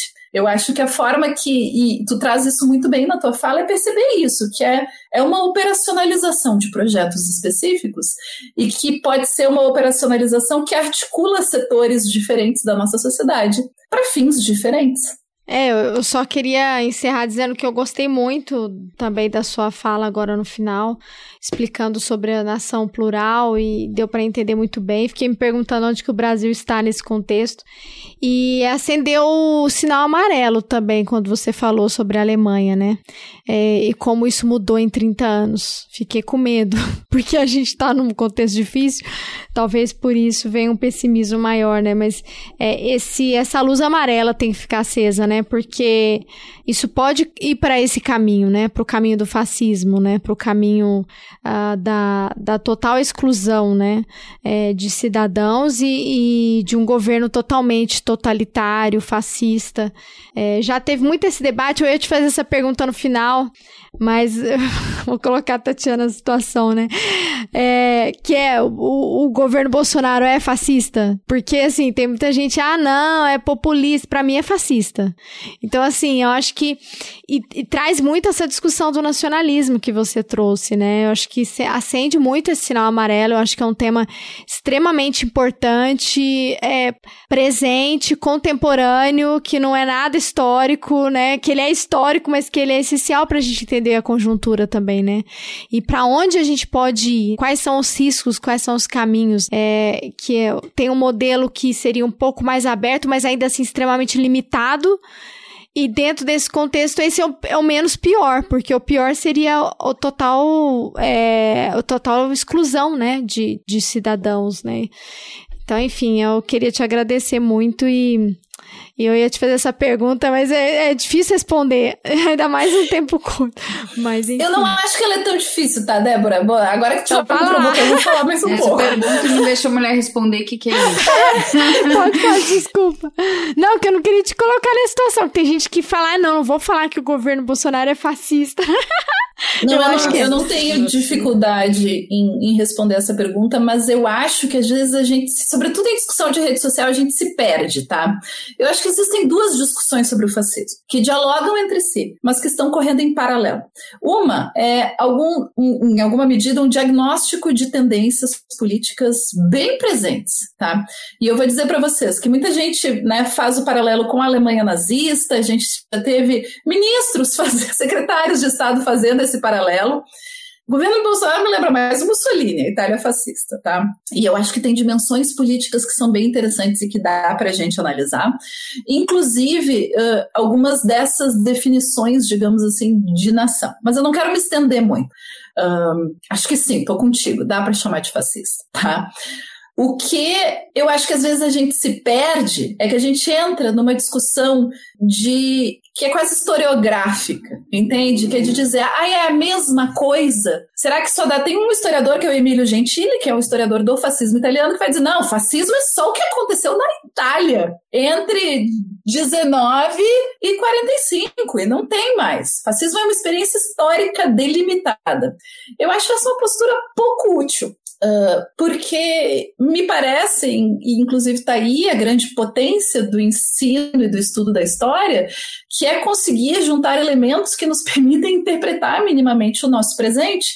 Porque se a gente vai, eh, digamos assim, adotar uma perspectiva de radicalidade tão fechada assim, a gente fica um pouco também sem referências. O que é diferente de dizer, claro, e de escorregar naquela banana de que ah, a história se repete, então cá estamos nós na década de 30. Essa é a análise mais barata que a gente pode fazer, né? Não, muita coisa é diferente. O que não impede que a gente tenha, digamos assim, a presença de alguns elementos que nos remetem a uma experiência histórica específica e que podem, então, ao recuperar essa experiência, nos iluminar algumas questões e por aí vai. Eu acho que a gente, sabe, a gente cai em algumas. A gente tem uns reflexos que eu acho que são reflexos acadêmicos até saudáveis de se questionar a respeito disso mas que por vezes confundem o meio do campo do jogo político e da nossa atuação política, que foi onde que a gente começou a nossa conversa, né? Nós não somos só acadêmicas pesquisadoras que estão isoladas numa torre de marfim, a gente também traz essa nossa experiência para atuar politicamente. Uh, e daí, às vezes, esse purismo me incomoda um pouco. Eu acho que a gente pode discutir fascismos no século XXI. Tem um monte de gente que está fazendo isso de maneira muito bem feita. O Enzo Traverso publicou um livro sobre fascismo no século XXI que eu gosto muito. E que é esse esforço, né, de olhar para a experiência histórica e olhar para o que está acontecendo e conseguir fazer esse movimento com algum tipo de critério. É igual? Óbvio que não é igual. O fato de não ser igual impede de ser fascismo? Ao meu ver, não. Muito bom. Mesmo vale para o conceito de genocídio. Tô contigo. Né? A gente adaptar, a gente também chama de genocídio e genocídio. Bom, Tatiana, a gente podia ficar horas aqui, mas eu ia ter que abrir uma garrafa de vinho, que ia ficar bem mais interessante também. é, a gente ah. combina quando puder se encontrar pessoalmente. Você vier a São Paulo, ou eu for para Porto Alegre, ou a gente se encontrar no meio do caminho, em Uberlândia a gente é. toma um vinho e, e, faz longos debates. Mas foi assim um prazer enorme te reencontrar. Virtualmente e bater esse papo com você foi muito esclarecedor, informativo, educativo. Adorei. Obrigada, Tatiana, foi bom demais. Foi um grande aprendizado aqui, uma baita de uma aula. Achei incrível, quero te agradecer e fico feliz de poder te rever. A gente se encontrou rápido naquela conferência, né? De gênero. Em São Paulo, né, Débora? É. Foi quase um troço assim foi. de corredor. Foi. Mas quero Sim. te agradecer demais. Foi muito bom. Aprendi muito e tenho certeza que o pessoal vai gostar bastante também. Gente, Obrigadão. eu que queria agradecer pelo convite, Débora e Carol, e pela conversa maravilhosa. Um, é sempre muito estimulante quando a gente encontra pessoas que engajam nos temas que a gente pesquisa e que nos trazem horizontes e, e considerações que, que só avançam as nossas reflexões. E é assim que eu estou saindo dessa conversa me sentindo assim, enriquecida. Muito obrigada, gente. Foi um prazer estar aqui com vocês hoje à noite. Ah, foi ótimo. Obrigada. Espero que te veja mais vezes aqui também. Uhum. vamos continuar conversando. Vou cobrar essa taça de vinho aí, Carol. Pra gente se Eu também. Cobrar. Garrafa.